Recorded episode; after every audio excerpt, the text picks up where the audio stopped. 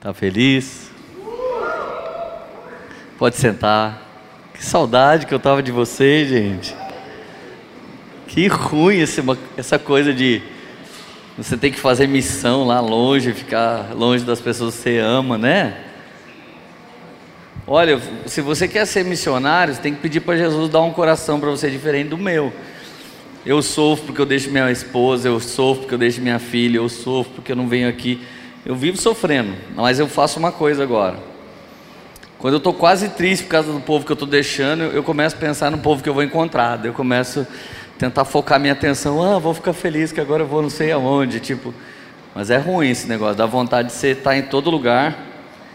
Está na hora do xerox colorido conseguir pôr gente em mais lugares, né? Sim ou não? Não. Tá bom já, gente só. Gente, eu estou feliz. Quem não me conhece, eu sou o Leandro. E quem não sabe dessa história, eu preciso te testemunhar. Dia 25 de dezembro de 2016, eu vi vocês. Eu vi vocês, e de verdade, Jesus me deu a graça de ver antes de todo mundo. Eu vi vocês, e eu olhei para o Vitor e falei assim, cara, eu vi você pastoreando uma igreja. Ele olhou para mim assim e falou: Cara, sério? Eu falei: Sério, vem aqui. E eu fui falando. Ele levou muito a sério isso, gente. Levou tão a sério que a gente está todo mundo aqui hoje. Uma segunda coisa louca que ele me disse. Eu estava nos Estados Unidos na época, ele estava na minha igreja pregando no carnaval do ano passado. E de repente ele me liga assim, extasiado: Cara, como que você está? Fora da sua igreja e a sua igreja está queimando, está cheia de gente, está todo mundo feliz e você não está aqui. Então ele me disse assim: Eu tenho um sonho, quando eu for pastor, eu quero que a minha igreja bombe até no dia que eu não tiver, porque significa que eu estou fazendo um grande trabalho. Então ele é um menino mimado de Deus, de novo, ele não está aqui e a gente está aqui queimando, amém? Vocês têm, vocês têm um pastor muito mimado, vocês fazem bem se vocês imitarem a palavra dele, amém? Principalmente essa que ele pregou domingo passado, já assisti. Eu assisti e falei para ele, cara, vou lá na sua igreja congregar agora, vou parar de pregar, que é muito gostoso ouvir o que você prega.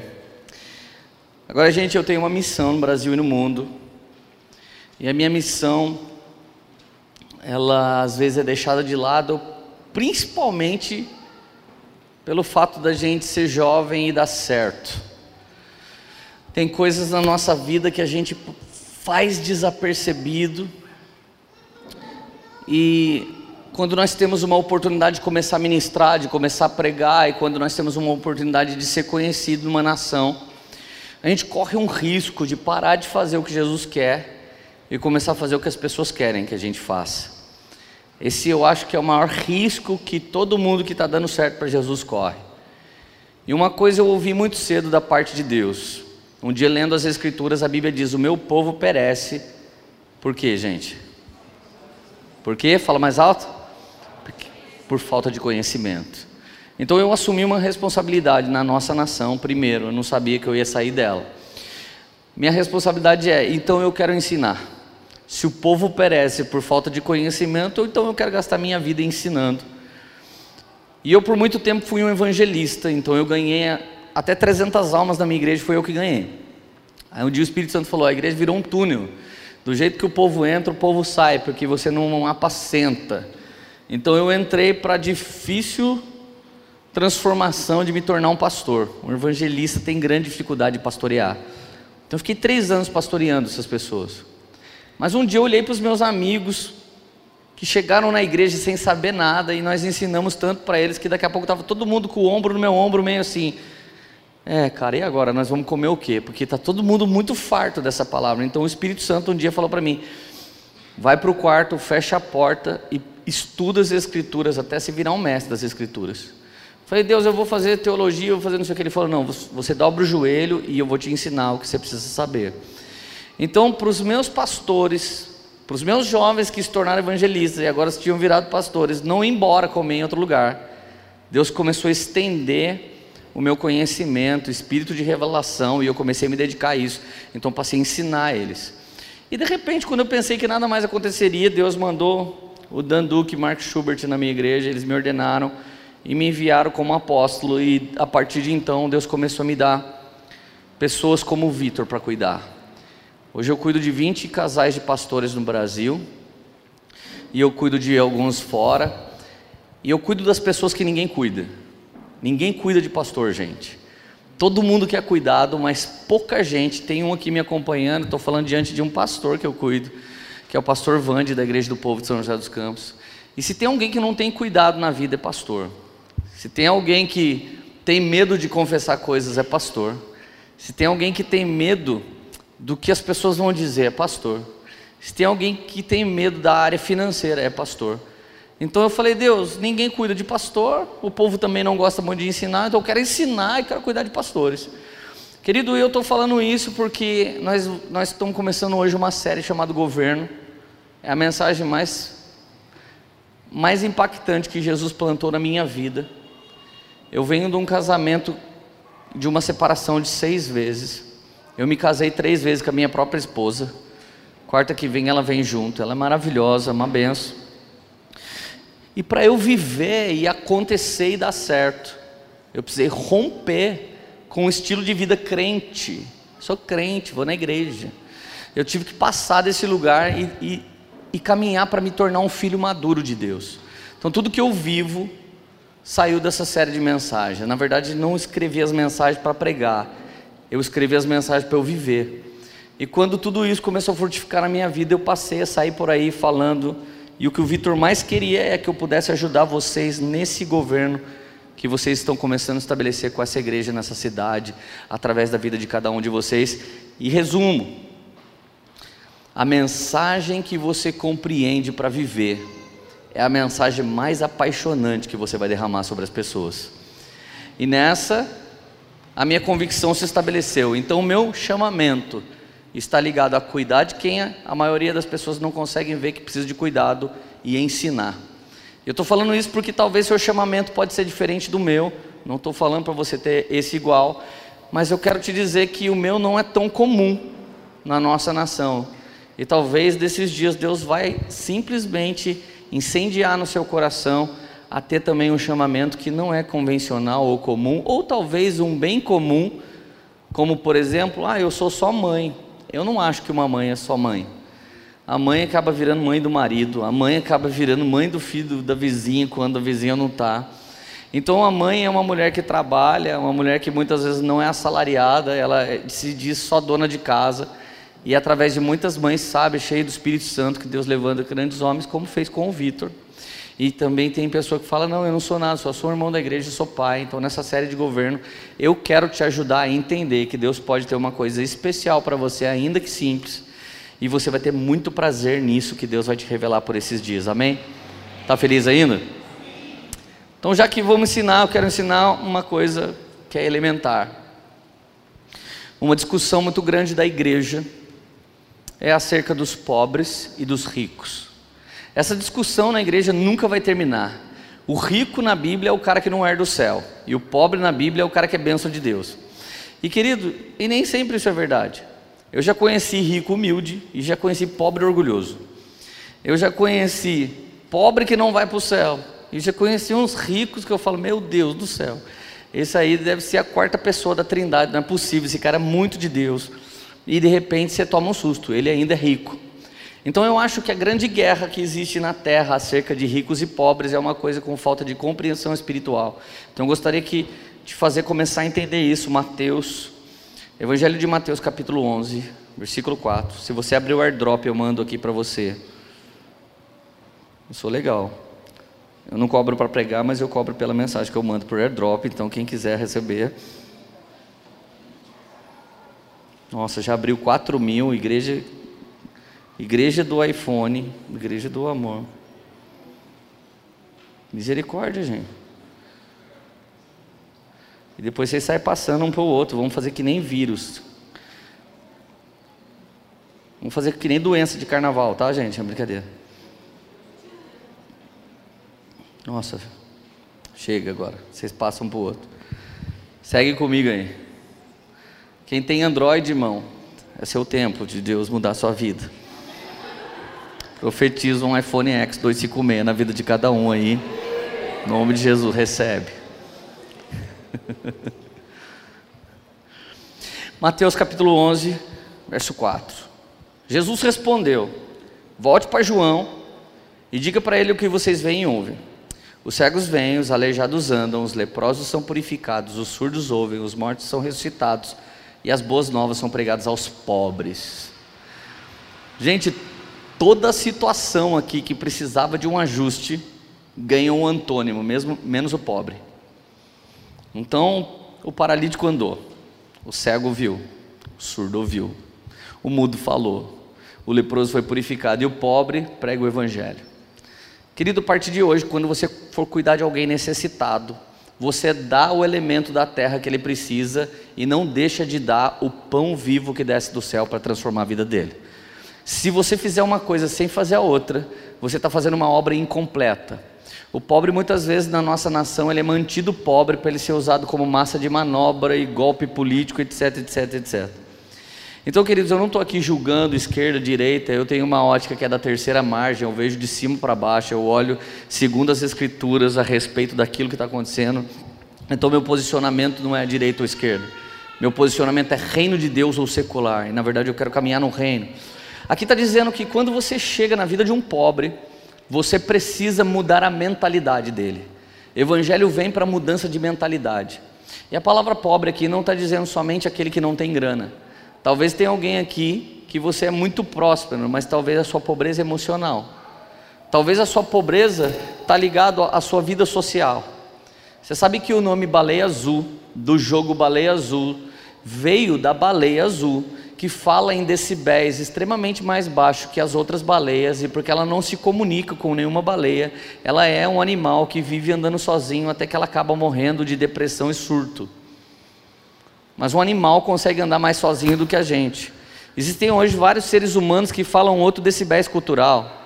Existem vários seres humanos que falam uma outra categoria de fala e você rejeita, eu rejeito, a igreja rejeita, o espírita rejeita, o ator rejeita, o maçom rejeita, daqui a pouco o cara fica andando pelos cantos até que ele surta.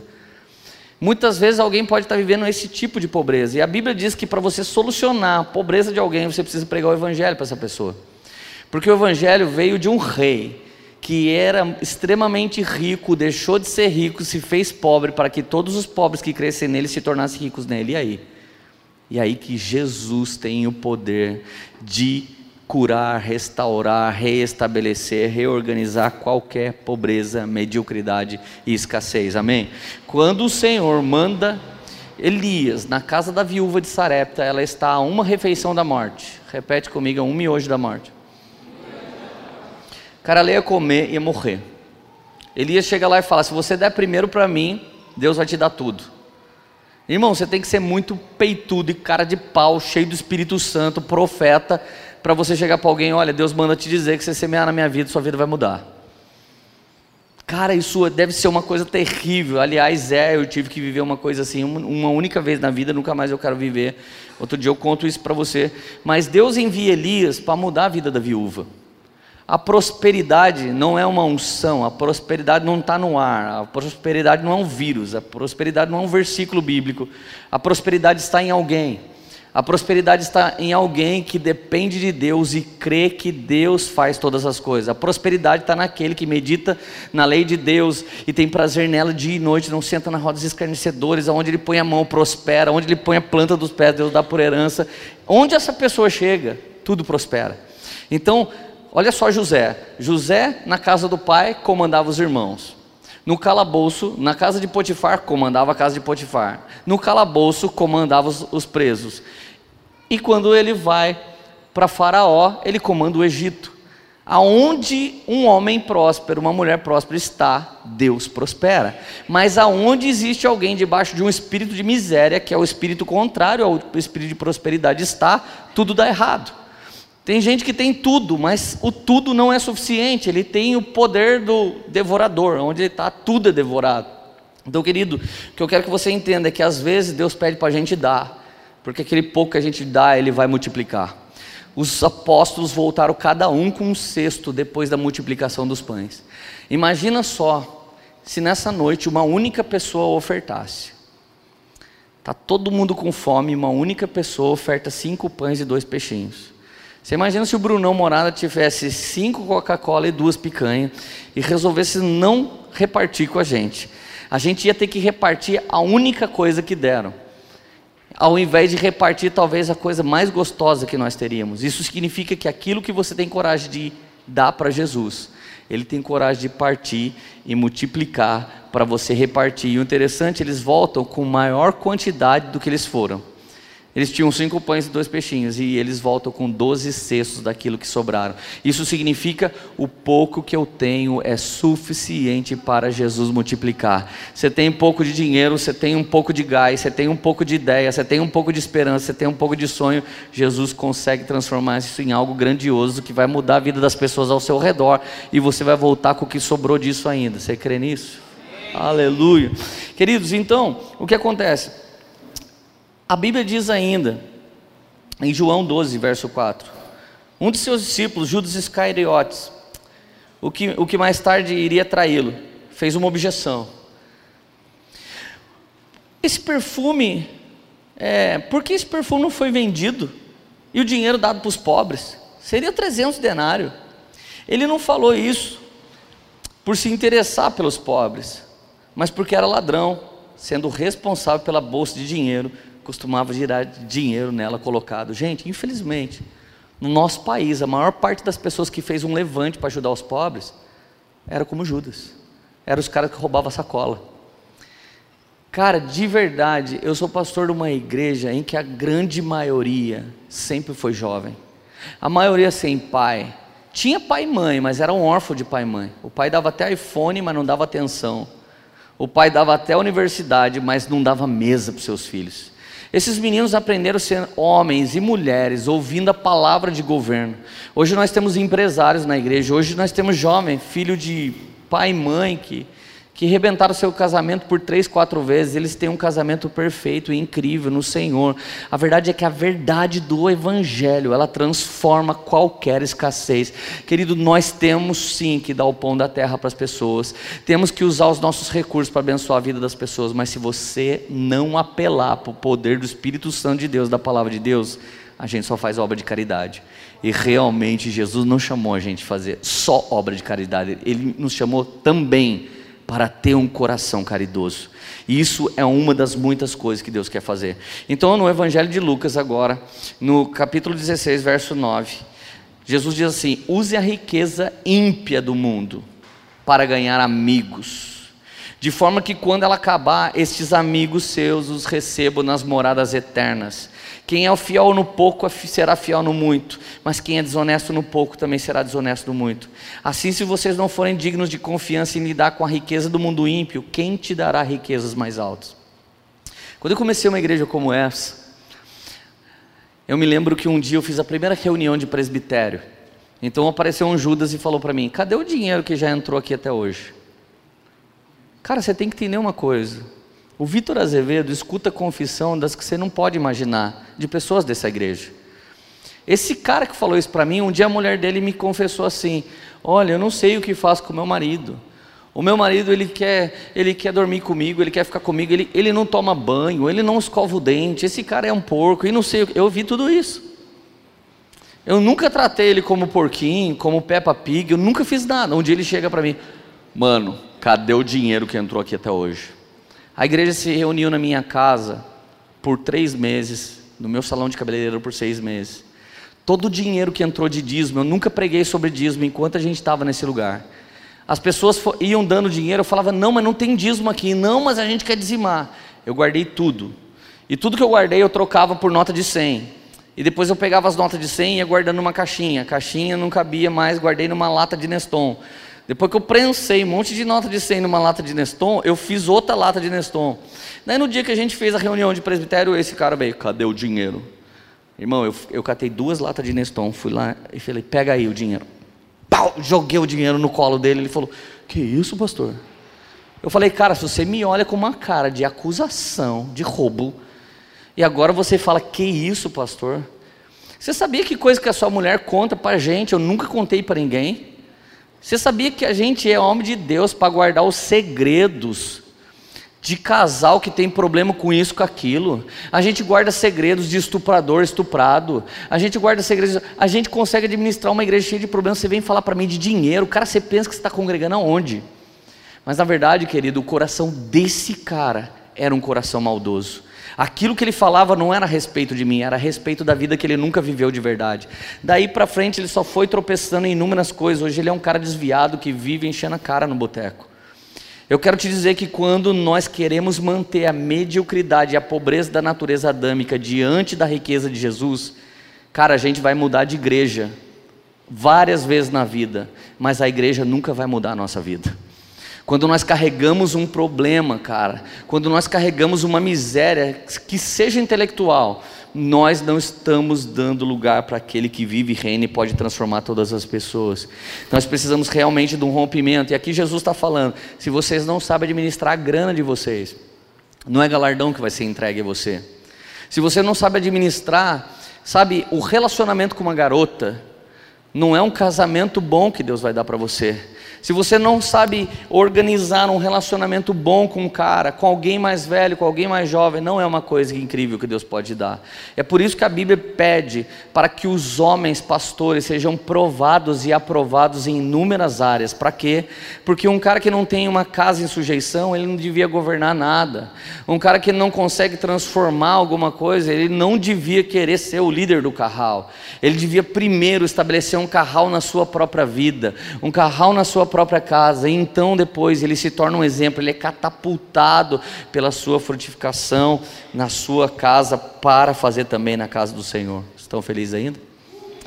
E a Bíblia ainda, aí a Bíblia diz assim: então olha só, eu acabei de te provar que riqueza não nasceu no coração, de que pobreza não nasceu no coração de Deus. Eu não estou falando de humildade e simplicidade, estou falando de escassez.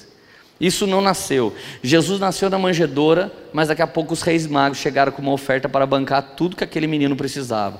Não importa se Deus quer nos provar na simplicidade, aonde Ele não quer nos deixar no simplismo.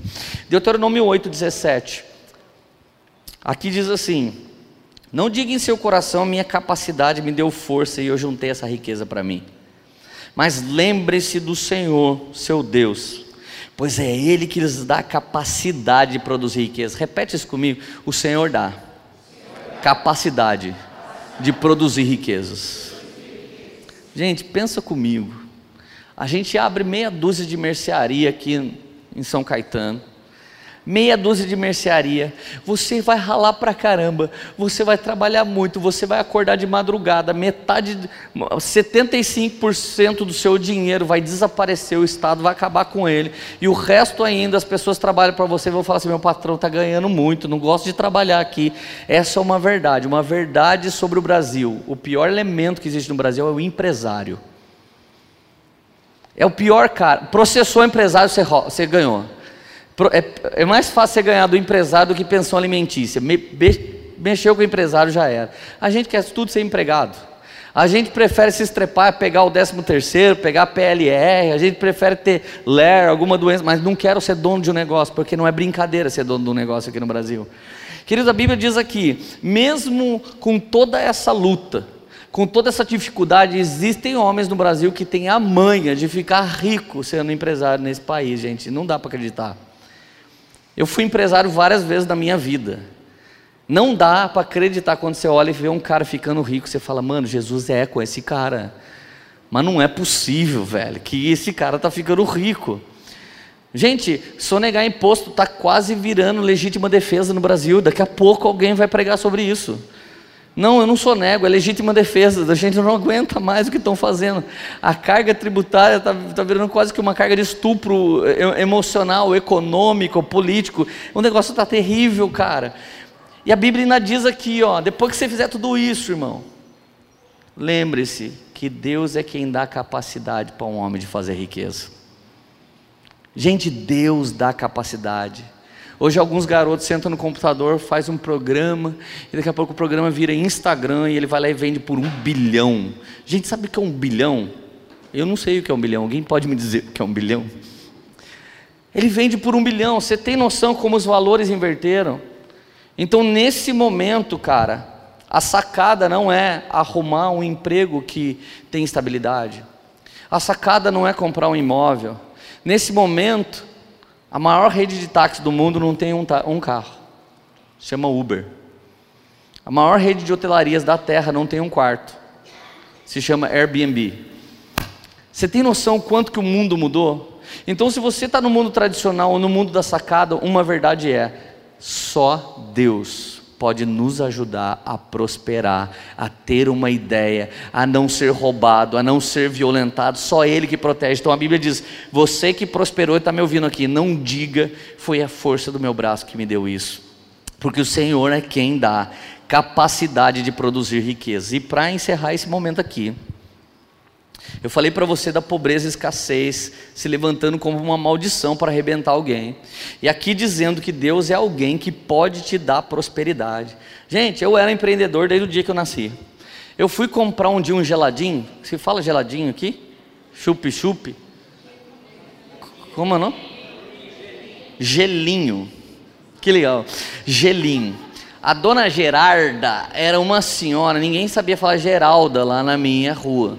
A dona Gerarda vendia gelinho. E o gelinho dela era cheio de gelinho, irmão. Faltava era leitinho no gelinho dela. E um dia, cara, a minha mãe fez um, sabe, um gelinho gourmet. Era um gelatinho. De tão incrível que era o gelinho da minha mãe. Gente, eu saí na rua, quase acabei com o negócio da dona Gerarda. Saí na rua, falei para os caras, cara, vocês compram aquele geladinho gelinho de gelo, velho. Vocês estão chupando uma água. Pega aí, galera, sair na semente. Pega aí o que minha mãe faz. A hora que os caras, nossa, que louco, mano. Quanto que é? Um real. O dela era 25, mas dá para comprar quatro. Então, espreme os quatro, joga o gelo fora e vê o que, que sobra. Gente, já, já virei empreendedor do gelinho. Saí vendendo gelinho para todo mundo. Aí minha mãe falou: Ah, eu não vou ficar trabalhando para você ganhar dinheiro, não. Acabou com o meu negócio. Eu fiz 15 anos, cara. Eu fui num lugar, os caras andavam de skate. Os maconheiros ficavam andando de skate e eu sabia que maconheiro não gostava de comer um pouco. Quando vinha larica, eles comiam tudo. Eu falei, mano, tive uma ideia, velho. Cheguei na minha sogra, ela fazia salgado. Minha sogra fazia esfirra, uma esfirra grande, sinistra. Cheguei, sogra, quanto que você cobra para fazer isso aí para mim? Dela, quanto você quer? Eu falei, quero 40. Ela, você vai comer 40 esfirras? Falei, não, tive uma ideia. Me vê 40 esfirras. Aí eu faço 50 centavos para você. Corri lá no Pão de Açúcar. A Coca-Cola naquela época custava 51 centavos. E o Guaraná Antártica custava 49. Fui lá e comprei um, dois isopor, um para o salgadinho, outro para a Coca-Cola. Gente, fiz um carrinho louco, carrinho louco, embaixo ia os refri, em cima ia, e eu saí de boa com o meu carrinho. Ah, cheguei lá, estacionei, parei assim, eu inventei o food truck. Eu cheguei lá e falei para os caras, ei, mano, quer comer um salgadinho? Salgadinho, mané, sai fora. Falei, sai fora vocês, mano.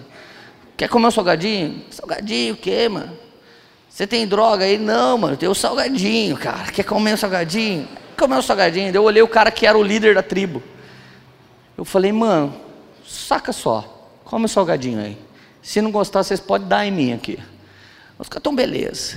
Aí o cara comeu o salgadinho e já falou de boca cheia. Nossa, velho, que louco. Ah, irmão, adivinha o que, aconteceu? 10 minutos de trabalho, 40 refri, 40 salgadinho, e voltei para minha casa e virei empreendedor do salgadinho. Gente, eu não consigo, de verdade, não leva mal que eu vou falar agora. Eu vou falar porque a gente está em família. Pode ou não? Eu não consigo ser pobre. Eu não consigo, já tentei, não, consigo, não ganhar dinheiro, já tentei fazer isso. Se hoje eu tivesse que carpinar terreno, sabe o que eu ia fazer? Eu ia pegar 10 caras, mano, chega aí, vamos ali no bar, pagava pão com mortadela para todo mundo, dava um refri para todo mundo, falava, mano, vamos montar um negócio, empreendedorismo de carpinagem.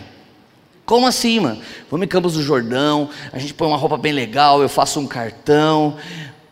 Se você precisa que a gente dê uma carpinada no seu terreno em 15 minutos, se liga para mim. 15 minutos? É, tem um terreno gigante, 15 minutos. Aí eu vou lá. Em vez de eu deixar o cara 15 dias carpindo o terreno, vamos em 15 cara e carpir em 15 minutos.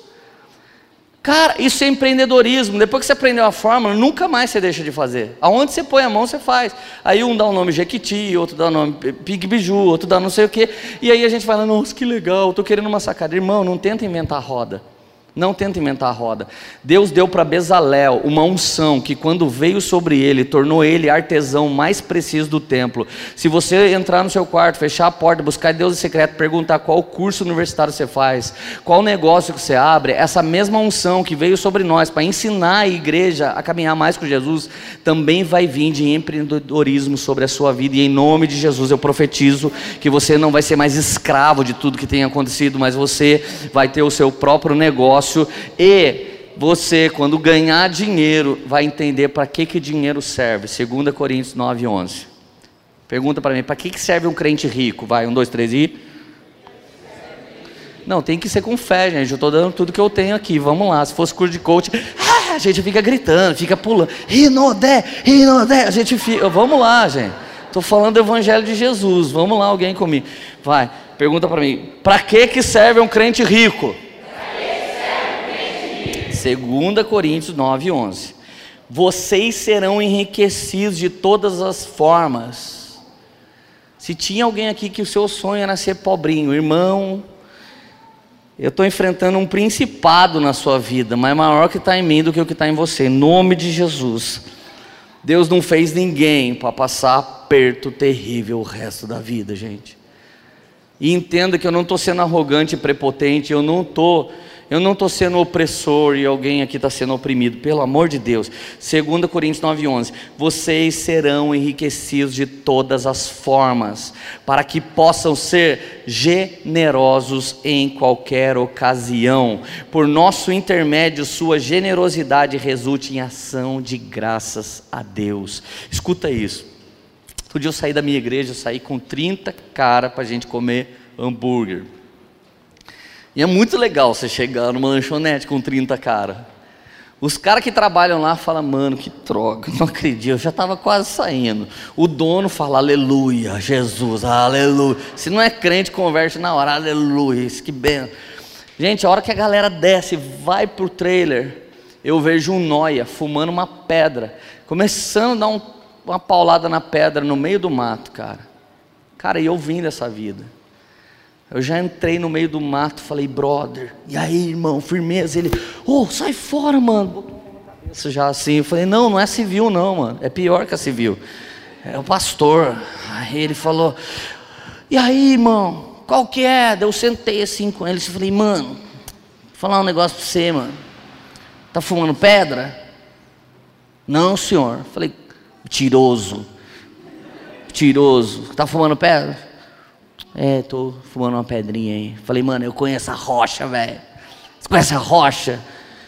O que você está falando, mano? Falei, mano, eu conheço a rocha, velho. É o chapo da rocha. Ele, que rocha, mano? A rocha de Meribá. Ele, que rocha é essa, velho? Jesus, mano. Jesus é Petra, cara, a grande pedra. E nós fomos um fragmento de pedra. E sobre esta pedra edifica a igreja. Ele, que louco, mano. Já abracei ele, comecei a orar por ele. Falei, mano, Jesus te ama. Ele, será? Eu falei, ô.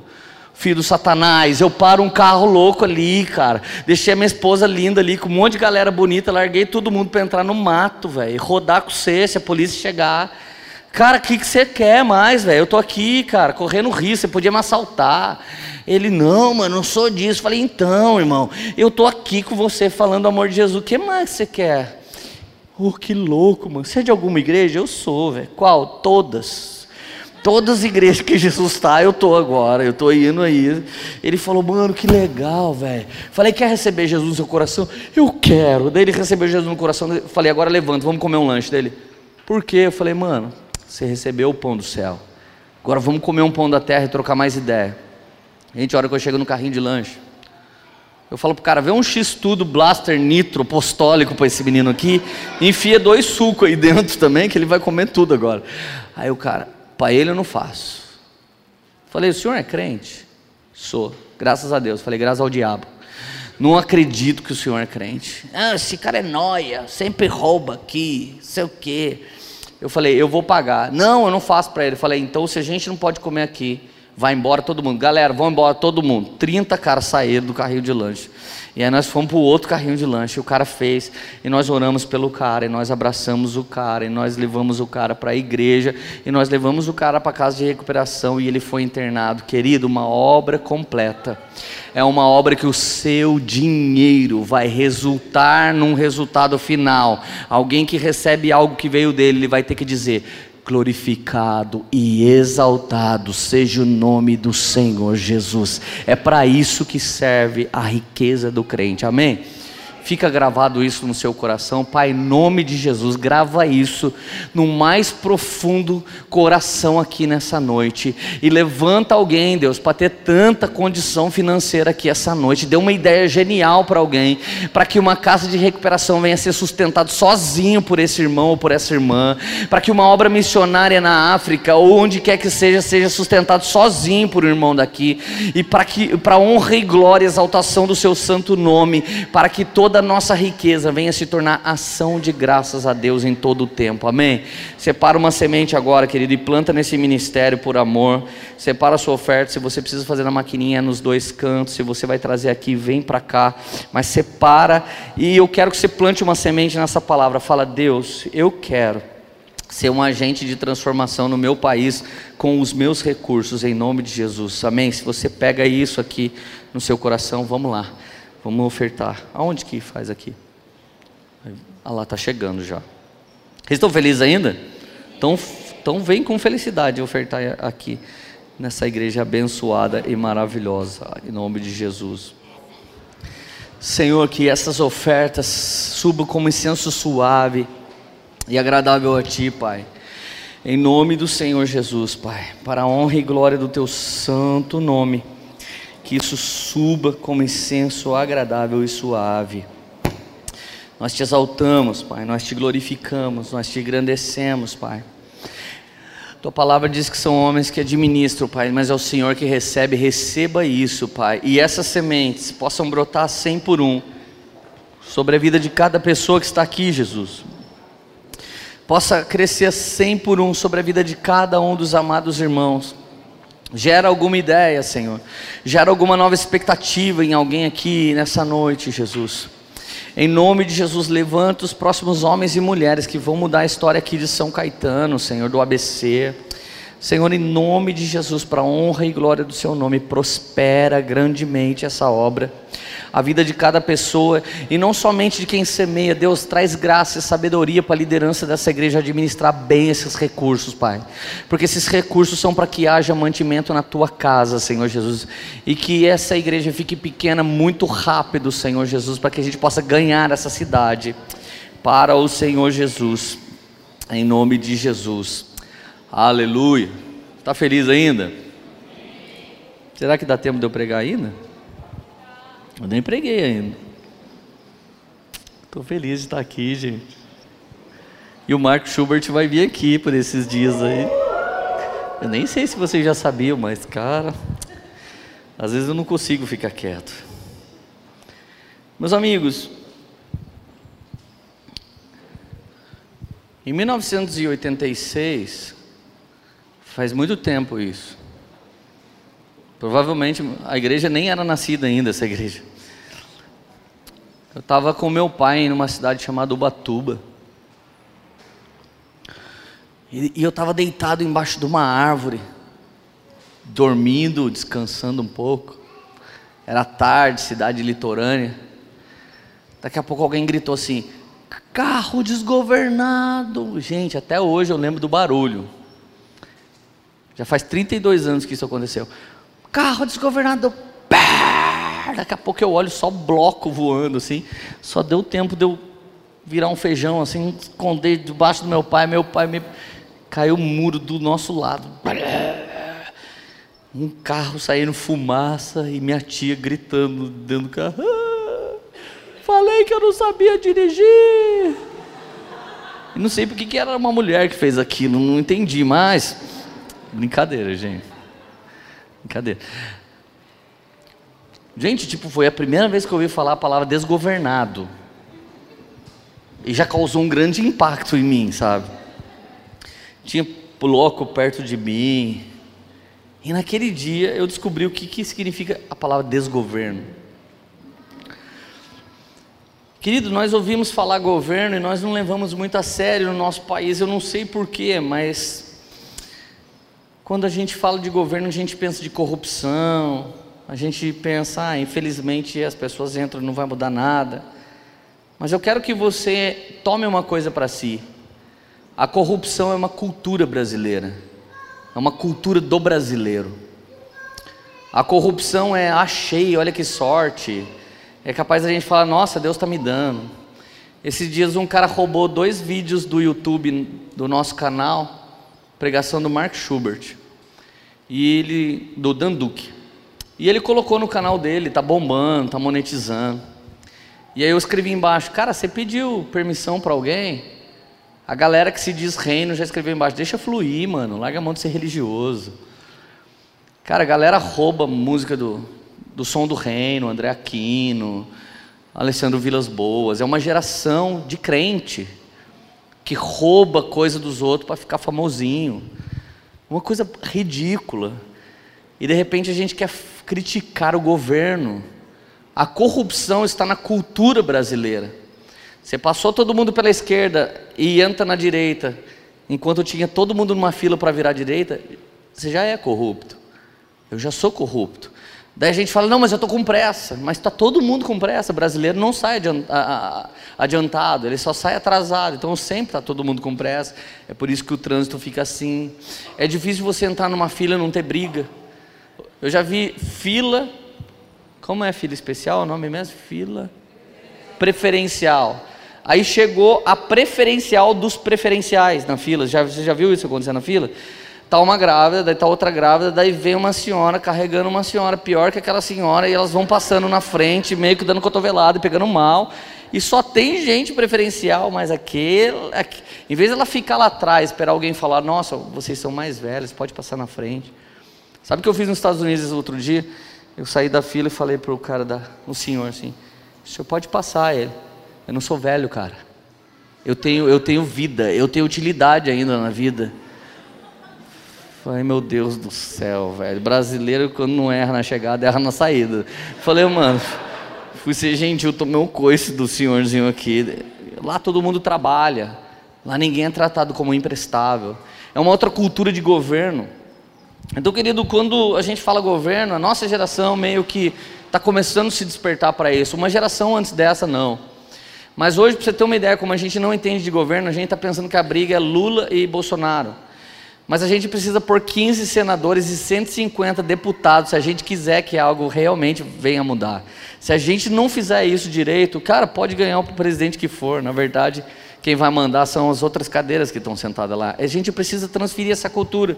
Agora, escutando carro desgovernado, escutando família desgovernada, imagina se eu ouvir família desgovernada. Imagina se você ouvisse cartão de crédito desgovernado. A verdade é que o governo é você andar na linha daquilo que Deus quer que você ande. O Senhor confiou coisas para mim, o Senhor confiou coisas para você, e o que Deus mais espera é que você governe isso muito bem. Se você quer treinar os seus filhos para governo, já começa a dar uma mesada e diz para ele que ele vai precisar de tantos sábados para comprar o que ele está querendo. Se você fizer isso com o seu filho, você vai ensinar o seu filho o que a maior parte das universidades não conseguem ensinar, que é realmente o que a gente precisa saber. Então, querido, talvez seja um dos grandes alinhamentos que a igreja brasileira precisa viver nos últimos dias, é entender que Deus fez um jardim e nós somos os jardineiros. Repete comigo, eu sou um jardineiro. Deus fez um jardim nos levantou como jardineiros e nós temos que ter um prazer nesse jardim, ver tudo crescer para a glória do Senhor. Cara, uma das coisas mais incríveis era na viração do dia, quando Adão saía com o Senhor e falava: Senhor, vem cá, olha que bicho louco ali. Mostrava a girafa, olha que estranha. É um cavalo que esticou o pescoço. Aliás, eu não te disse, mas eu chamei um bicho parecido com ele de cavalo. Gostou desse nome? Ah, Adão. Você é incrível, cara. Que grande ideia. Talvez Deus pensou, nossa, que pai essa ideia. Mas ele falou, ai, que ideia incrível. Parece eu quando a Radassa faz um desenho para mim, ela tem seis anos, minha filha, ela faz um desenho. Parece o Van Gogh bêbado. Aí eu olho assim e falo: Que incrível, Radassa. Você devia expor o seu quadro lá no Museu do Louvre. E ela, ai, obrigado, papai. Não é muito verdade, mas dentro do que ela é, de quantos anos ela tem, é a coisa mais incrível que ela pode fazer. E Deus sempre nos trata assim, irmão. Se você acha que está fazendo uma coisa incrível para Deus, Ele deve estar tá falando, ah, que legal, estava começando a aprender. E a gente acha que é o mais, é um mega taso de ouro do pacote de Cheetos. Queridos, e, e de verdade, Adão fala assim: olha Deus, eu, eu, eu, eu chamo ela de girafa, porque ela gira, sei lá, ele inventou alguma coisa, mas ele deve ter achado fundamento. Deus fez um jardim e falou: o jardim é seu, faz o que você quiser do jardim, põe o nome que você quiser no jardim. Gente, imagina que legal você chegar numa escola, sair pondo apelido em todo mundo e todo mundo chamar você pelo seu nome. Não põe apelido, você, com você ninguém mexe. Ah, olha, Olha esse apelido, esse apelido. Gente, devia ser incrível a vida do jardineiro. Deus colocou ele lá e falou assim: Cara, só cuida para mim. A Bíblia diz no Salmo 115, verso 16: Os mais altos céus pertencem ao Senhor, mas a terra ele confiou ao homem. Gente, a terra é nossa, gente. Não era para ter ONG de cachorrinho, gente, se a igreja fosse a igreja. Não era para ter ONG de gatinho, se a igreja fosse a igreja. ONG feminista, ONG femista, ONG machista, ONG do gordinho, ONG do magricelo. Não era para existir nada disso se a igreja fosse a igreja. Se a igreja governasse. Cara, existe uma coisa linda que a gente vê alguns irmãos falando: crente não bebe, não cheira, não fuma, mas come. E as pessoas destruindo o templo do Espírito Santo. Isso não é bíblico. A gula não deixou de ser pecado. Então, quando nós começamos a negligenciar vários princípios, muitas promessas já não podem mais se cumprir na nossa vida. A, negligência de princípios e fundamentos, elas acabam com a nossa vida. Queridos, o governo é o pré-estabelecimento do reino.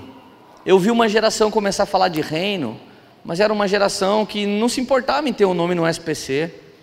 É, era uma geração que falava de reino, mas não se importava em estar de mal com o pai e com a mãe. Era uma geração que falava de reino e você ia lá, ele falava assim: Não, você não cobra, né? Não, a gente não cobra. Daí ele também não pagava. Esses dias alguém ligou para os meninos e falou para os meninos assim: Olha, o irmão cobra. Não, não cobra. É, mas você poderia falar mais ou menos quanto você me dá? Ah, a gente pode dar isso. Então, irmão, mas eu não posso ir por isso. Ô louco, então o irmão quer cobrar quanto? Jesus não pagou o preço pela sua vida? Sim, mas Jesus não, não anda pagando meu aluguel, não está caindo dinheiro do céu aqui para eu pagar. Então você vê que as pessoas, elas não são contra o pastor receber salário, mas elas são contra a gente dar uma oferta estipulada, às vezes, para alguém. E por causa disso, muita gente vai sofrendo, muitos jovens vão se ferindo. Eles vão entregando sua vida para Jesus enquanto pode. Daqui a pouco chega uma época, o coração endurece, vem uma nova geração que fala: Não, a igreja abusou de mim. E abusou por quê, gente? Porque a falta de princípios, a falta desse conjunto rouba de nós a verdadeira cultura. A verdadeira cultura do céu, a verdadeira cultura do reino, é uma soma de princípios que, de tanto ser praticada, se torna um hábito e isso acaba refletindo sobre todos como uma grande cultura.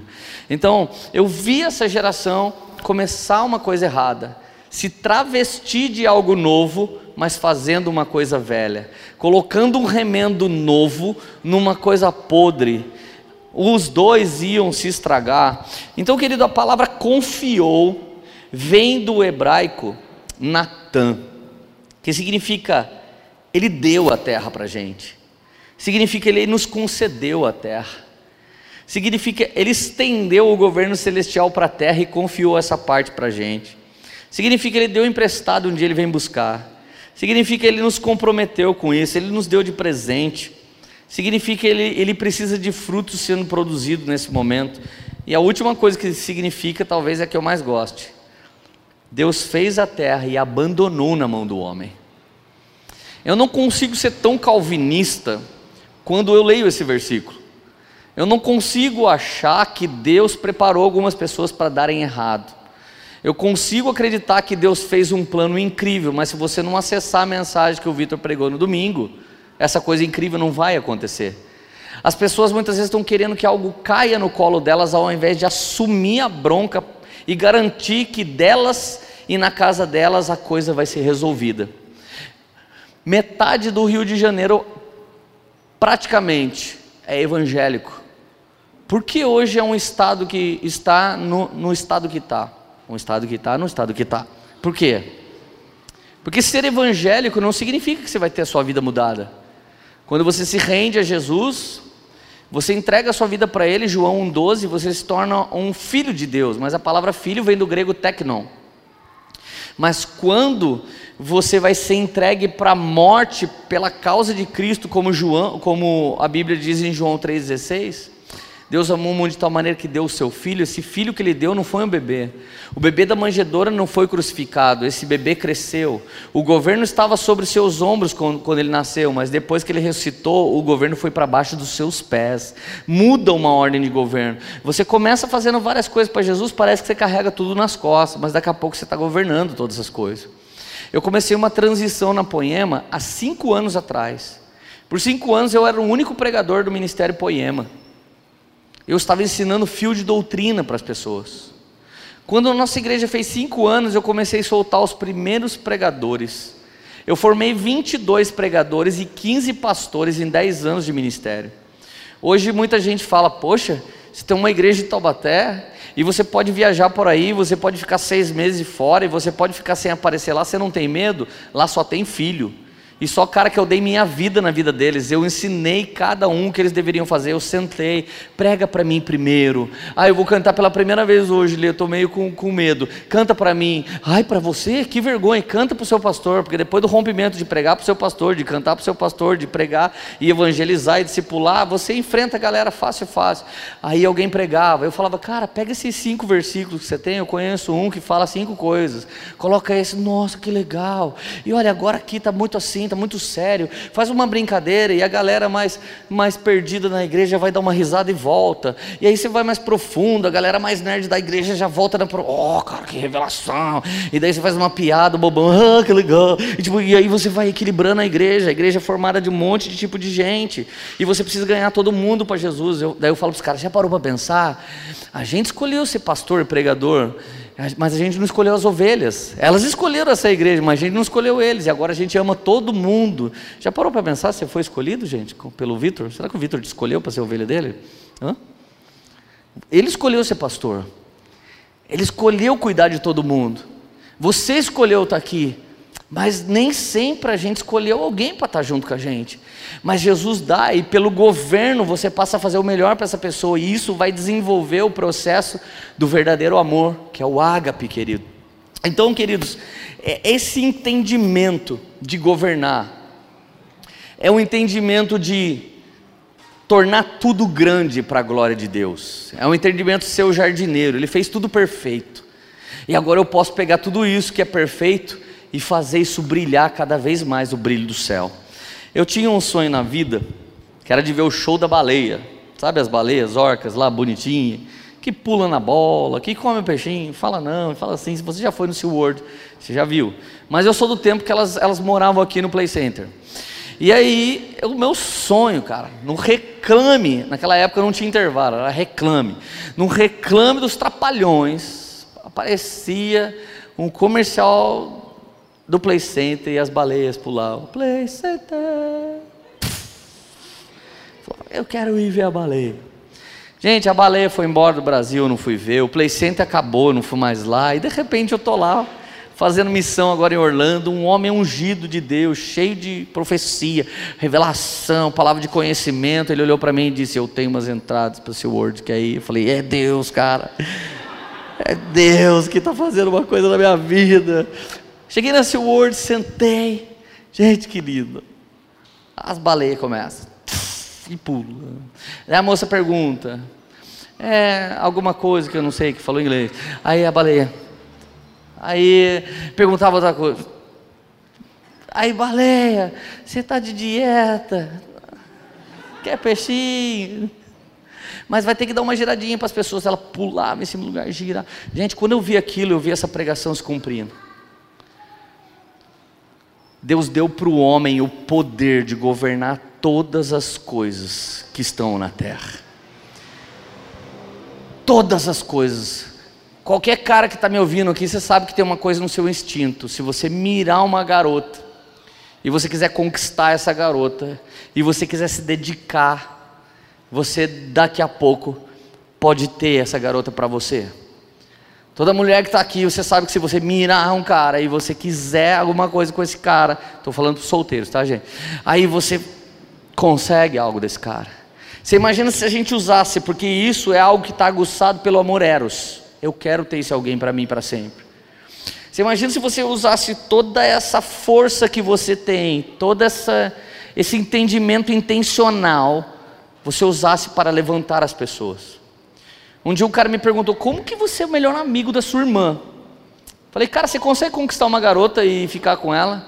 Consigo. E o Marvado era bonito. Eu falava, cara, você não precisa nem tentar. Já dá para. Só chegou, já, já fecha o contrato. Falei, você consegue? Consigo. Falei, duvido você fazer isso com a sua irmã. Sem querer ela para ficar com você, para ter uma relação sexual com você. Você consegue. Mas não deu uma semana, ele passa agarrado já no clube com a irmã dele, para lá e para cá. Ele falou: Lê, não tem erro, mas não tem, gente. Tudo que você quiser conquistar com o dom que Deus derramou sobre Adão, você pode fazer. A minha esposa tinha uma pet shop e quando apareceu o cão mesmo, não estou falando de cachorrinho, quando aparecia o cão para tomar banho, ninguém da pet shop conseguia ir. E aí a Érica, vocês são tudo boca aberta, deixa que eu vou lá. Minha esposa nem pegava carrocinha, nem pegava coleira, nem pegava focinheira, ela ia com o carro dela. Ela entrava lá no canil, aí estava lá o satanás preso. A Érica chegava e punha a mão, enfiava para dentro da grade. O cachorro vinha embaixo da mão dela. Eu falava, gente, o que, que é isso? Isso é governo, isso foi dado para Adão. Agora, os jardineiros se tornaram empresários das coisas de Deus. Esse é o grande problema. Depois que eu vi as baleias fazendo tudo aquilo, eu chorei e falei: Deus, o homem é poderoso, é o que eles fizeram com a baleia. Daqui a pouco a radaça já cortou meu barato, minha filha, seis aninhos. Pai, a gente precisa arrumar um jeito de salvar essas baleias. Essas baleias moram num aquário muito pequeno, pai. Eu falei, ai Jesus, você enfia o reino dentro da criança, já acaba com a vida da criança. Falei, o Rade, vê o peixinho pular. Pai, é lindo, mas eles deviam estar fazendo isso no mar. Eu falei, ai meu Deus, já vai ter passeata da radaça daqui uns 10 anos já, sabe a baleia. Eu falei, Rade, o que, que a gente faz? Pai, vamos orar, pai. Vamos orar para Jesus voltar logo e salvar essas baleias porque é só isso que eu sei. Naquela mesma hora que eu estava intrigado com o que o homem pode fazer com o animal, a rádio já vem e me solta um spark. Mas eles fazem isso por dinheiro. Sabe, querido, nós aqui na igreja, quando você resolve discipular alguém, e você discipula e multiplica seu carral, e você ganha almas, e se você está fazendo isso para chamar a atenção da sua liderança, para dizer que você é benção, você já não é mais um jardineiro. Nós não ganhamos pessoas para subir num cargo ministerial. Nós desenvolvemos pessoa para que o brilho do céu seja estabelecido nela e elas cresçam para a glória de Deus. E a gente faz isso só porque a gente ama pessoas. A coisa que eu mais ouvi na minha vida quando eu vou pregar em alguma igreja é mais ou menos assim. Hoje quem vai pregar aqui é o Lê o Lê tem cuidado da gente. E é um prazer, e isso é maravilhoso. E aí o cara, ele tem tanta gratidão por aquilo que a gente fez de graça, que o primeiro momento público que ele tem, ele quer falar: esse cara foi o jardineiro na minha vida. Se você quer fazer sucesso para Jesus na vida, ame as pessoas como Jesus ama as pessoas. Ame os animais como Jesus ama os animais. Ama tudo como Jesus ama tudo. Querido, a terra foi dada para mim e para você. Os mais altos céus pertencem a Deus. A gente quer estudar sobre os lugares celestiais. A gente quer saber sobre a batalha do Armagedon. A gente quer saber se era querubim, se era serafim, se era anjo, qual que era a guarda angelical. Deus confiou uma universidade para você influenciar, confiou uma escola para você influenciar, confiou uma casa para você influenciar. Gente, quando a pessoa muda de vida e ela se torna um governante, rapidamente todo mundo vem para o governo. Olha uma coisa que é natural. Você está no trabalho, são cinco mulheres grandes, e um cara do meu tamanho. Passa um cara mal encarado na frente do negócio e, e, passa outro. Essas cinco mulheres grandes que devia dar no cara sempre fala assim: Lê, vai lá ver o que, que é. Sabe por quê? Porque Deus fez a mulher para ser assim. E Deus fez o homem para fazer essa outra coisa. Agora você pega um homem, fala para um homem dar uma olhada aqui, fala para um homem ver que, que, tipo de cortina ele pode fazer, que tipo de não sei o que. Ele faz o melhor, ele é um arquiteto, ele é incrível. Daí vem uma mulher, muda o negócio de lugar, assim, ó, fica tudo lindo. A mulher tem a sensibilidade, os atributos do Espírito Santo se manifestam numa mulher, e os atributos de Cristo se manifestam no homem. Sabe, queridos, nós precisamos desse governo do homem com a mulher. Vários dias da minha vida que eu precisava entender alguma coisa acerca da minha mãe, da minha irmã, da minha esposa, era sempre uma mulher que me falava o que era aquilo. Eu fui esculpido por várias mulheres que fizeram seus papéis muito bem feitos.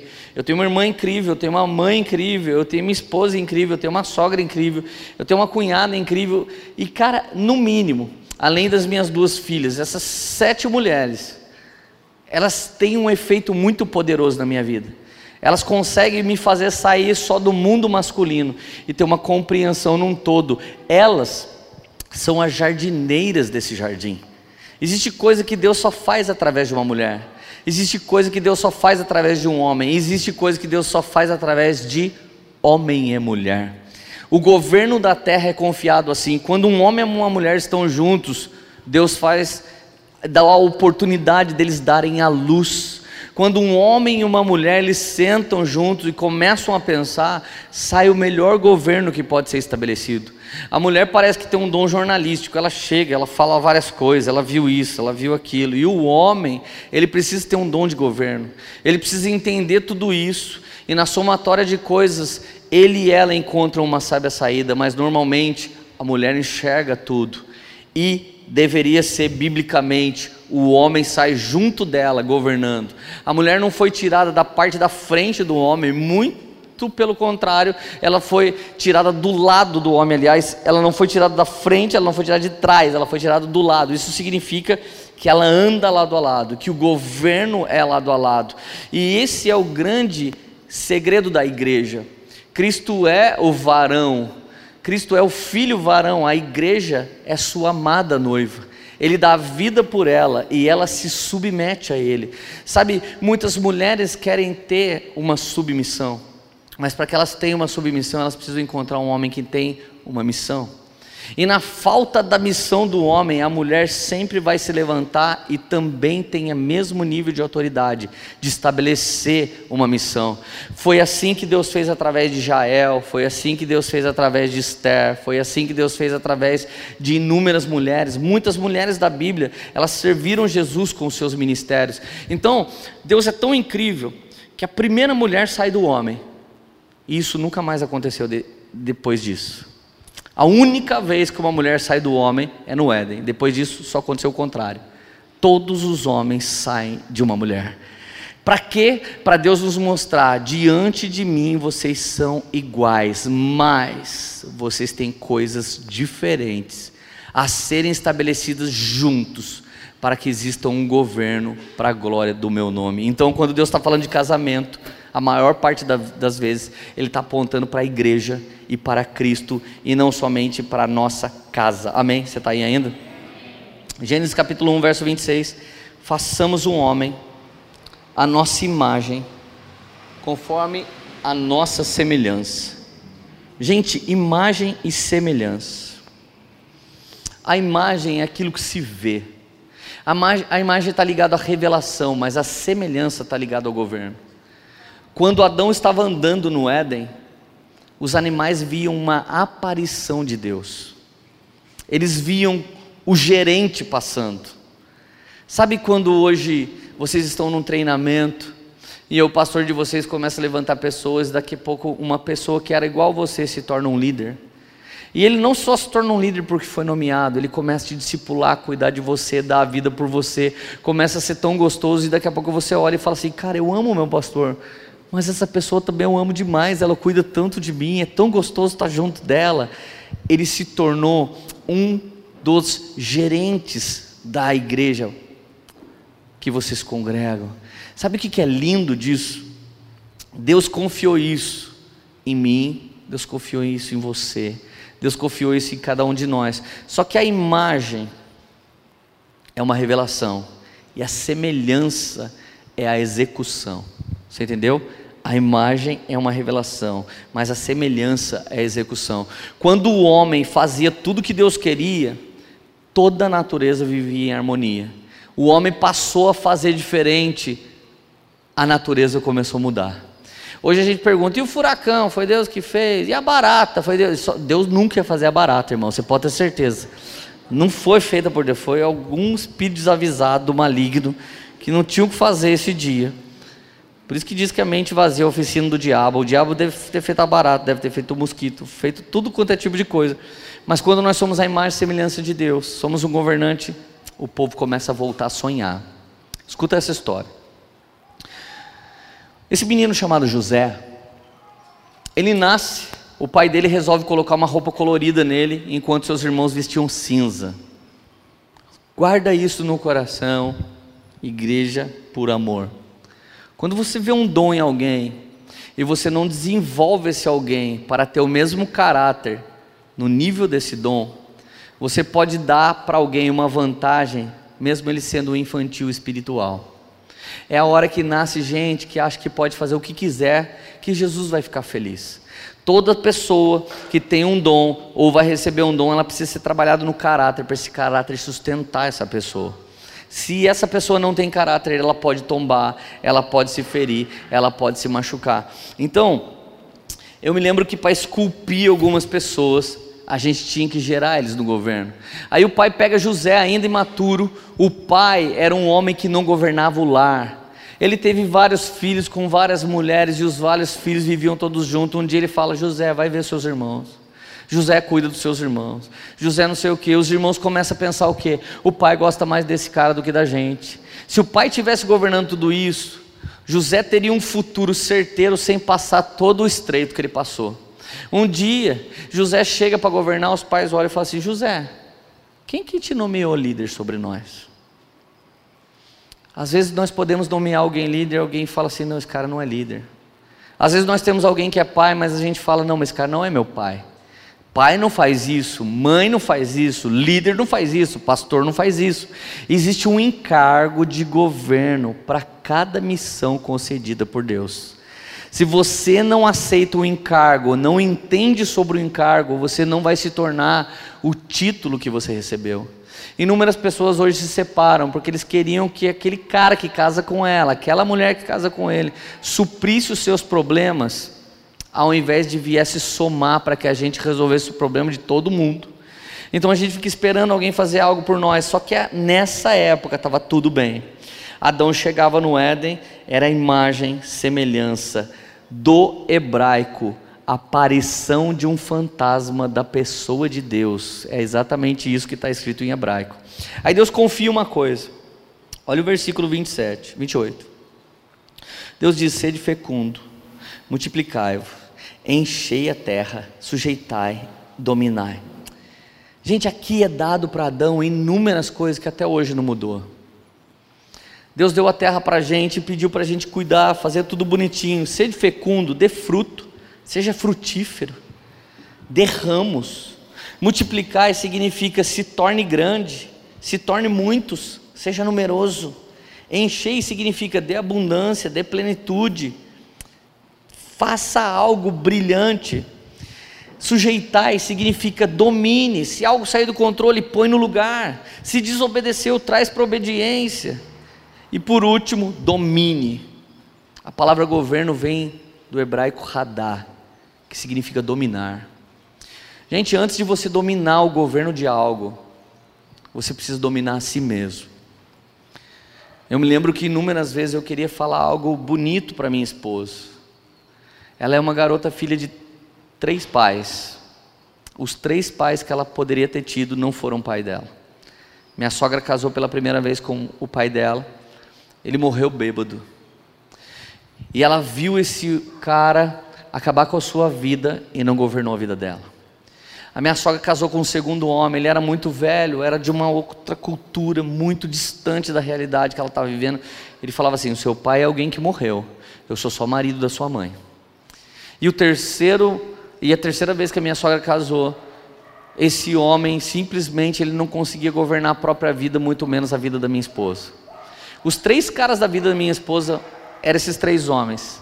Então chega eu com 16 anos de idade, convenço ela que a gente devia viver na sexualidade, a gente se amava, então vamos transar. Isso que, que aconteceu? Ela engravidou.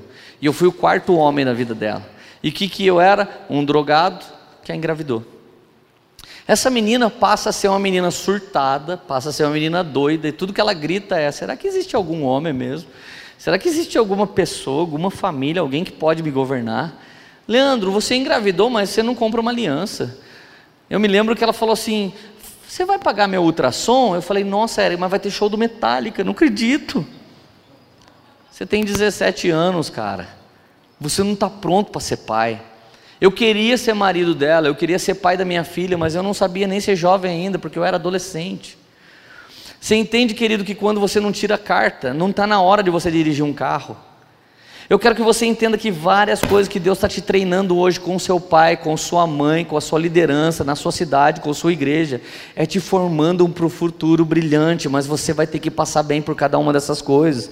Então, olha só, Deus ele quer que a gente seja um jardineiro. Eu gostaria que você pensasse nessa hora, antes de eu continuar. Qual é o meu papel nesse jardim? O que, que Jesus te deu? Feche os teus olhos. O que, que Jesus te deu hoje? Que você poderia cuidar bem para Ele? O que, que tem perto de você hoje que você já pensou? Eu queria que essa pessoa conhecesse o Vitor, meu pastor. Pensa em alguém agora que você que você pensa assim, eu gostaria que essa pessoa conhecesse a minha igreja. Porque se ela for na minha igreja, se ela ouvir meu pastor, ela vai mudar. Pensa hoje uma pessoa que se ela morresse, você ia se sentir muito mal, porque até hoje você não conseguiu dar um passo para ajudar essa pessoa. Espírito Santo, todas essas pessoas que nós estamos pensando agora, nós não queremos só uma oportunidade com elas, mas nós queremos uma graça e um entendimento dessa responsabilidade de governo, para que a gente possa ajudar essas pessoas a mergulhar mais fundo e mais profundo em Ti. Pelo poder do nome do Senhor Jesus, para a honra e glória do Seu nome, eu peço que o Senhor nos ajude a cuidar desse jardim que o Senhor tem confiado para cada um de nós, em nome de Jesus. Queridos, eu tenho um amigo chamado Juan. Quem conhece o Juan Dongar? É um dos maiores jardineiros que eu conheço. Quando você está perto do Juan, ele olha para você e fala assim: E aí? Como é que você está? Estou bem. Que bom. O que, que você está fazendo? Você fala: Estou estudando. Que legal. Está estudando o quê? Ah, eu estou fazendo direito. Nossa, direito é muito massa. E ele olha para o outro, e você está fazendo o quê? Ah, eu, eu sou missionário. Que legal. Missionário na onde? No Nepal. Que louco. Toda vez da sua vida que você está perto dele, ele te motiva a estar fazendo realmente de todo o coração que você está fazendo, a continuar mais fundo. Se precisar de ajuda, você pode contar com ele. E daqui a pouco você fica meio que esperando assim: o que, que ele vai pedir agora? Daí você fica olhando para ele. Ele não pede nada. E daí você encontra ele mês que vem, ele, e aí, tudo bem? Você fala, mano, ele não perde o ânimo, né, cara? Tudo ótimo. E o que você está tá estudando ainda? Daí você fala, nossa, ele lembrou o que eu estou fazendo. Eu tô, cara, que legal. Mas que incrível, cara. Está precisando de alguma coisa? Não, cara, não estou precisando de nada. Aí você fala, hoje ele vai pedir alguma coisa para mim. Ele, então beleza, mano, falou, outro dia a gente se vê. Gente, esse cara me manda recado às vezes duas horas da manhã. Ô parça, te amo, velho. Nós vamos mudar o mundo. Cara, sabe quem acredita que vai mudar o mundo? É quem entende que o mundo que ele se relaciona está sob controle diante dele. Querido, se o mundo que você se relaciona está sob controle diante de você, você é um jardineiro. Um jardineiro um homem, ele trata as mulheres de igual idade como irmã. Ele trata as mais velhas como sua própria mãe e ele trata as mais jovens como suas filhas. Uma jardineira mulher, ela faz a mesma coisa. Querido, nós tratamos todo mundo da nossa idade tipo o meu irmãozinho. Tratamos todo mundo mais velho com carinho, respeitando os marcos que eles estabeleceram, e tratamos todo mundo mais novo como alguém que precisa de proteção. Assim é um coração de governante. Agora, vamos rumar aqui para um entendimento final desse pensamento. Cuidado, proteção, desenvolvimento, limite, ensino, exortação é a nossa responsabilidade com as pessoas. Adão pegou todo o governo dele, toda a jardinagem dele, e entregou para Satanás, quando ele simplesmente desrespeitou a Deus. O Vitor já pregou aqui, ele falou: se Deus te obrigasse a viver algo, ele punha só uma árvore no jardim, mas ele resolveu por uma segunda. E essa segunda árvore significa segunda opção. Essa segunda árvore significa mas significa porém, significa entretanto. Olha, pastor, Deus tem um chamado comigo, mas eu vi uma mina que não teve jeito. Mas apareceu um emprego, ah, pastor, não tinha jeito. Não era muito de Deus, mas foi benção. Benção para quem, cara? Queridos, a Bíblia diz assim, Lucas 4:6. Satanás diz: Dar-te-ei todo este poder e sua glória, porque a mim foi entregue e dou para quem eu quero. Sabe para quem que Satanás falou isso? Para Jesus. Eu já vi crente falar: o diabo não tem nada, irmão, não tem nem a chave da casa. Gente, isso é mentira, é falta de estudar a Bíblia. Tudo que não é de Deus é do diabo, gente. Todo governo que não está na mão do Senhor é do Satanás. Então, nessa hora, provavelmente ele pegou Jesus, passou por cima de tudo que a gente conhece que está rolando, que não tem Jesus, e o diabo mostrou para Jesus tudo que Jesus mais sonhava, que é restaurar o homem com o Criador. Depois que o diabo mostrou tudo, falou: Jesus, dá uma joelhadinha, beleza? E fica de pé, eu não conto para ninguém que você me adorou um segundo. E aí eu te dou tudo que é meu. Queridos, tudo que era de Adão foi entregue ao diabo. Adão simplesmente jogou isso fora. E aí eu vejo a gente falando, mas Adão foi fogo esse menino, né? Gente, Quantos pais ainda queimam seus filhos para deuses estranhos? Quando um pai abandona o lar e esse pai arruma outra mulher e não quer nem saber, ele está entregando os filhos para o inimigo. Não, eu não matei meu filho, só não deu certo com a mãe dele. Diversos dias da minha vida que eu pensei que não ia dar certo com a Érica, eu fiquei na minha casa por causa dos meus filhos.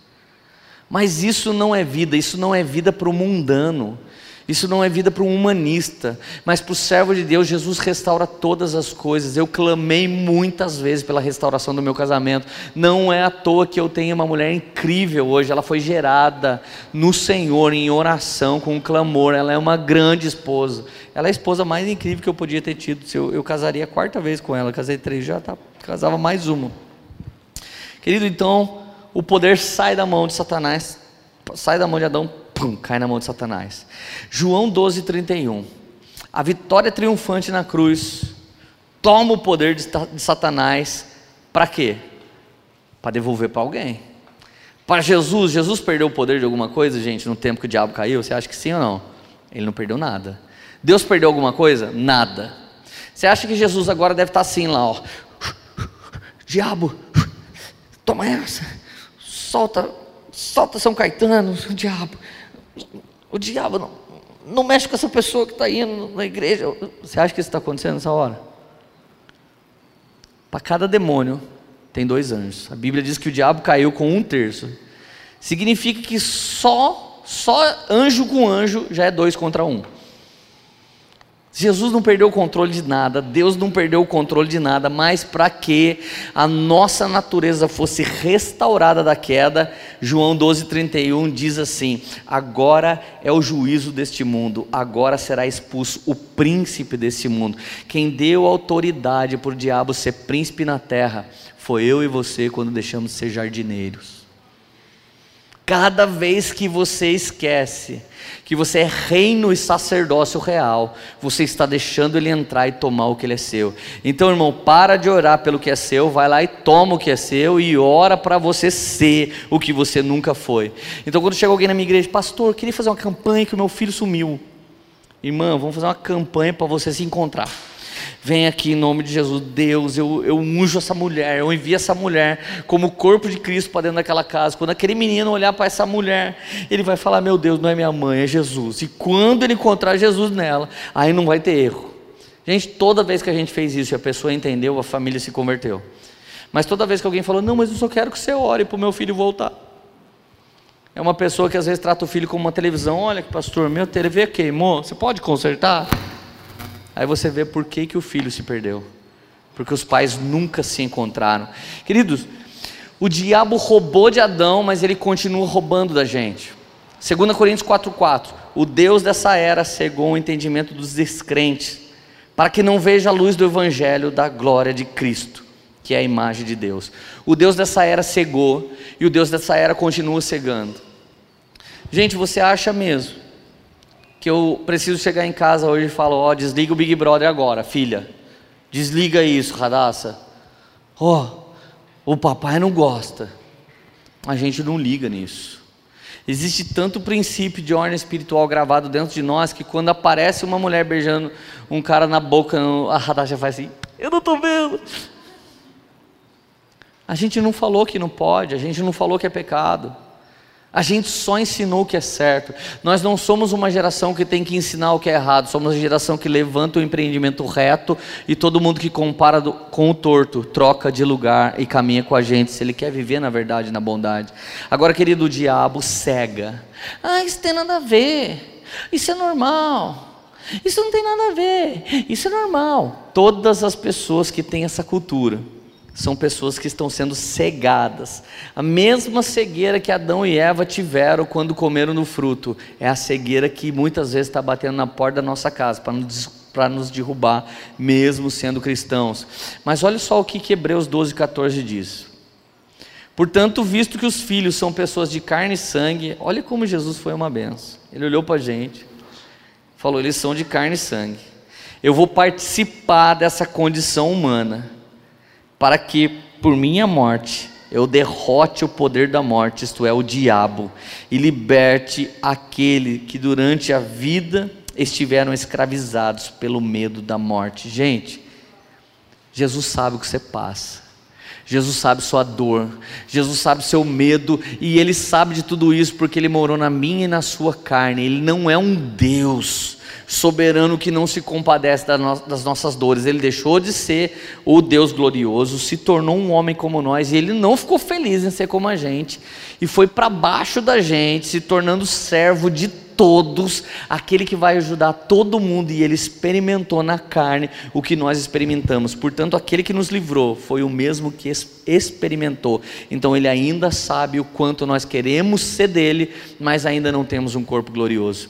Então, no meio do caminho do seu processo de governo, você vai dar uma errada, e você vai ter que olhar para ele de novo, e você vai entrar diante do trono da graça de Deus, a fim de alcançar graça e misericórdia no tempo oportuno. Você pode entrar nesse lugar lugar, amém?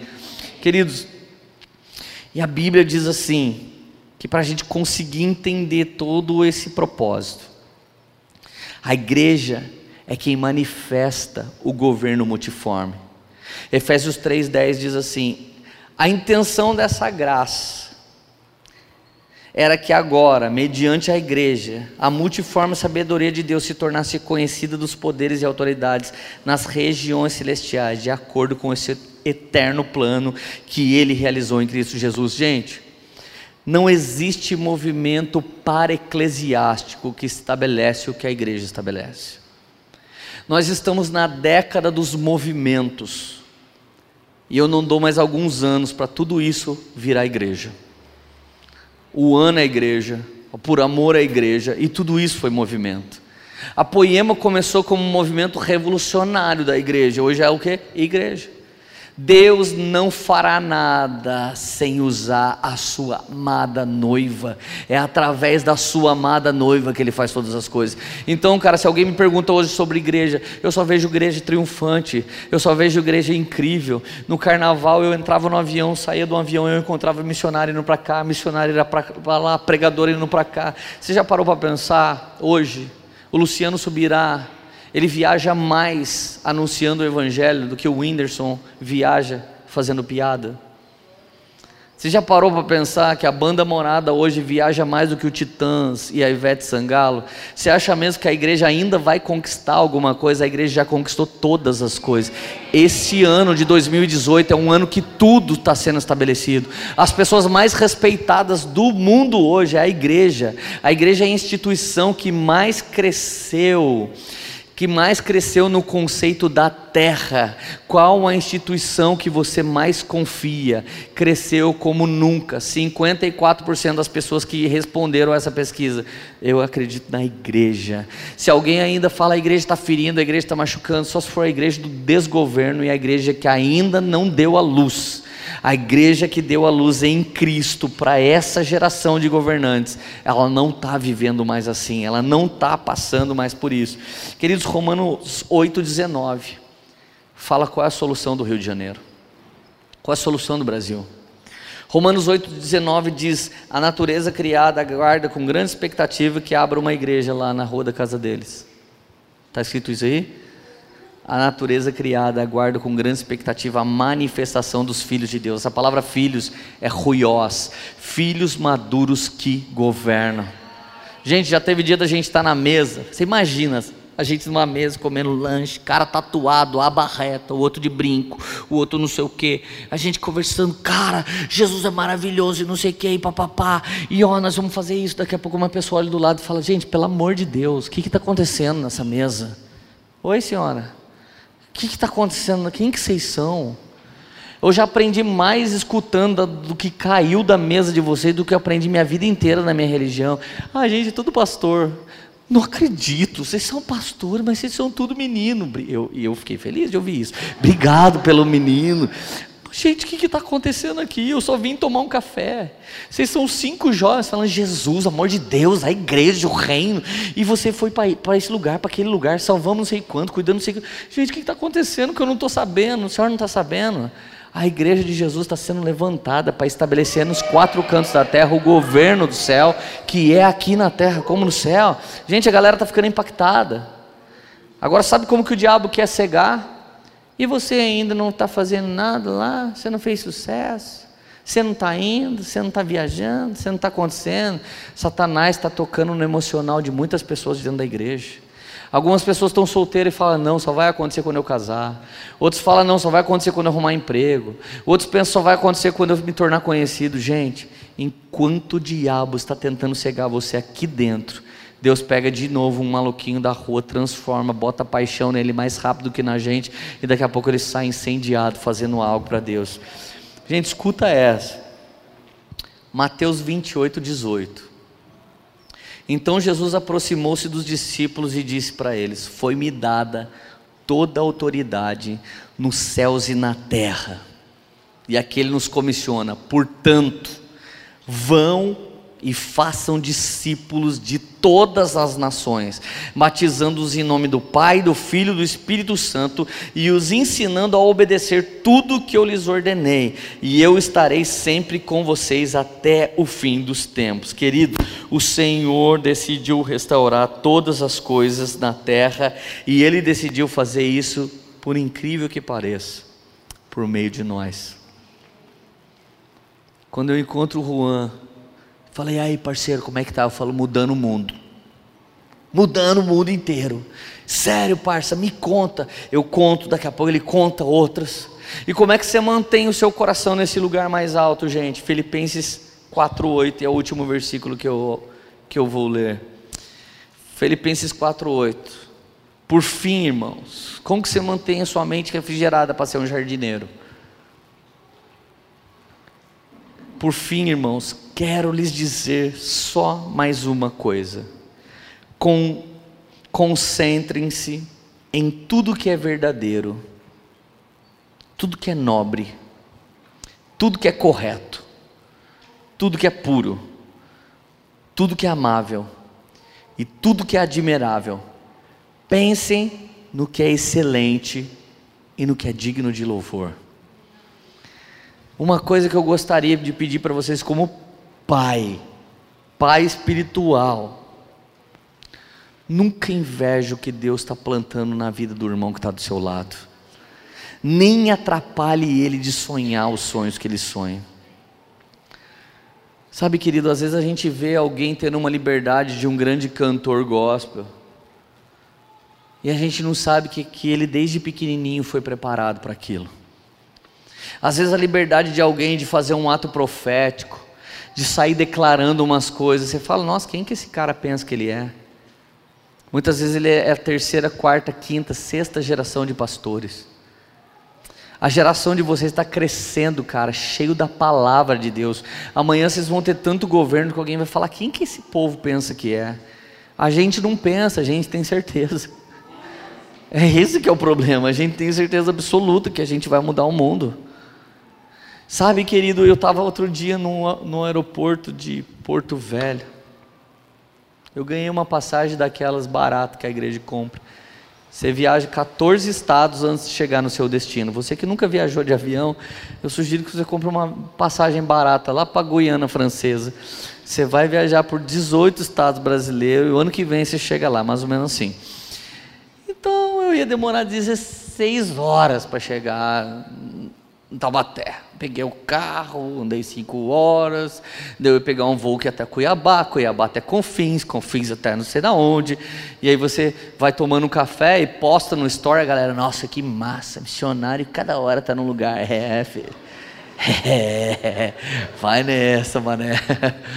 Tipo, cara, mas seis horas da manhã eu já animado, ligando para todo mundo, porque eu não gosto de andar sozinho. Então, eu, e aí, gente, como é que você tá? E eu ficando no aeroporto falando com as pessoas, tudo bem? Oh, cara, fala comigo. Daqui a pouco chega uma garota assim, enrolando o cabelo assim na ponta do dedo, marcando o chiclete que deu uma vaca. Assim, eu olhei e falei, nossa, você é louca, né? Ela olhou para minha perna assim, eu tenho essa perna tatuada, tenho mais umas negócios aposto que você é tatuador. Olhei para ela, ô oh, Jesus, tá precisando de salvação, tadinho. Falei assim, você errou por pouco. É sério? Falei, sério. Ela falou para mim, você é o quê? Termina com or. Dela, ai, não sei. Falei, pastor dela. Nossa, mano, tá de zoeira, velho. Falei, você não gosta de pastor? Não, mano. Não é, velho, que. Nada a ver, cara, pastor. Eu falei, que que tem, ó? Falei, que você faz o que? Ela, eu estudo. Estudo o quê?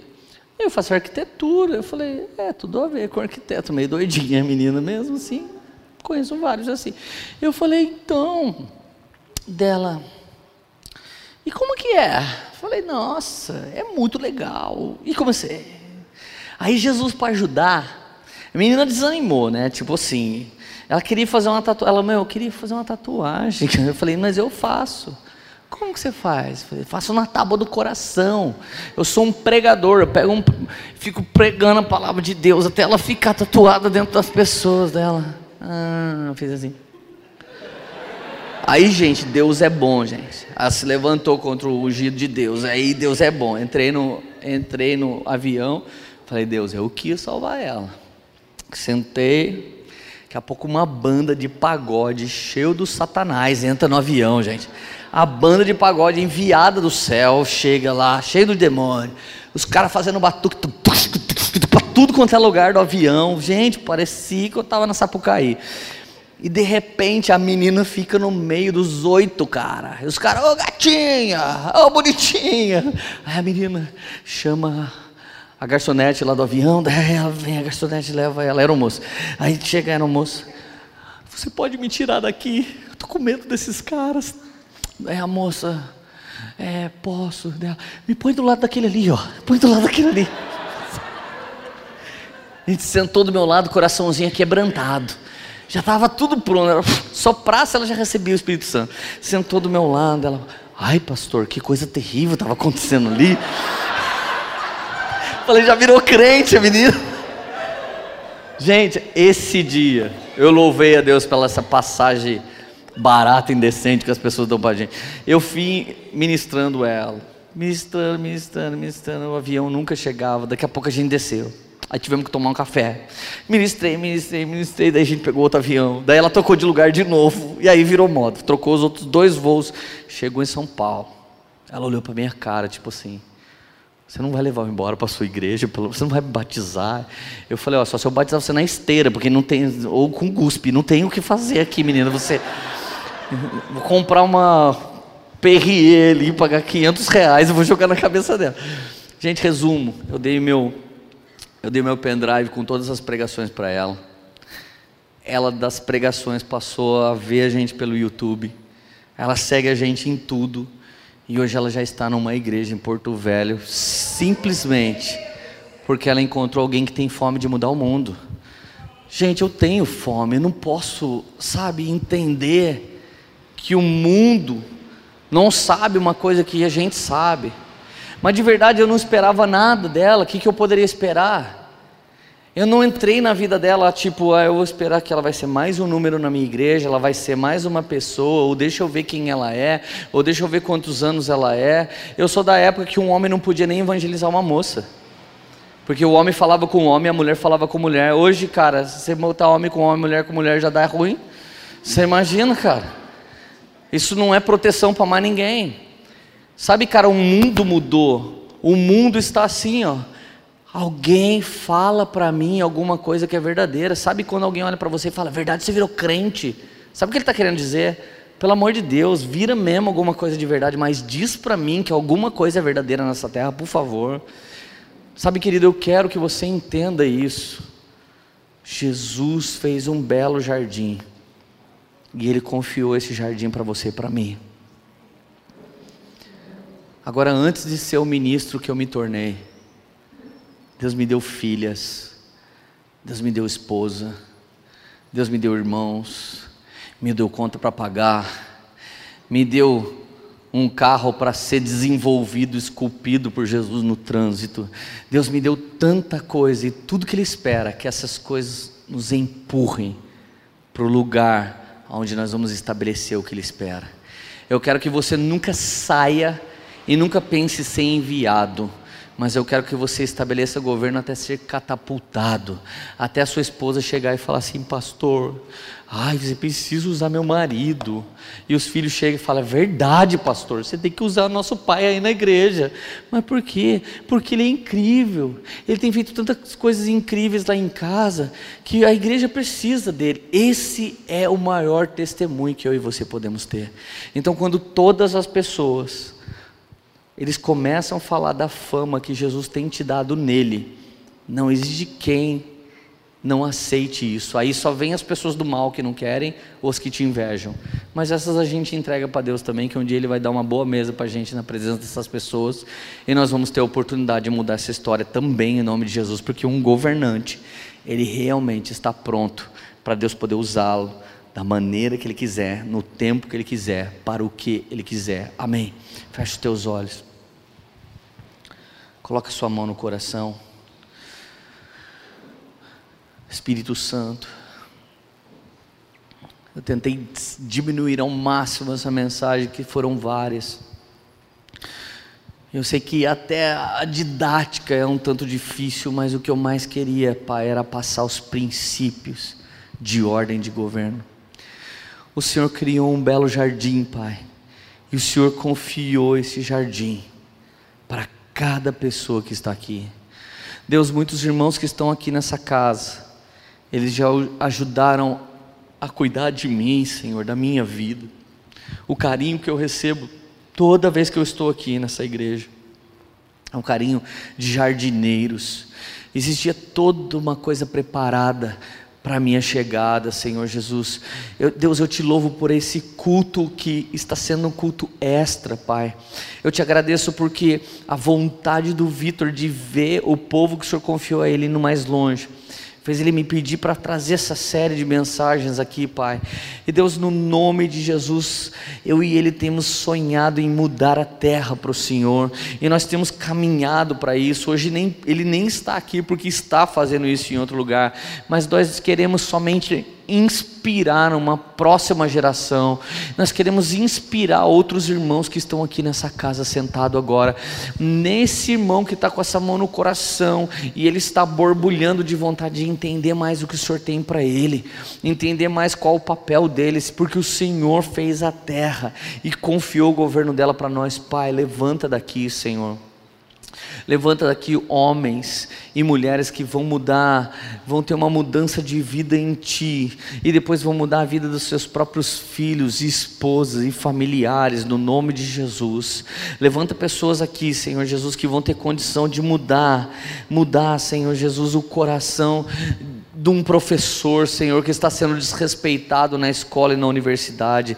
Levanta pessoas aqui, Senhor, que vai ter condição de mudar a vida de órfãos, de feridos, de pessoas machucadas e prejudicada, Senhor Jesus.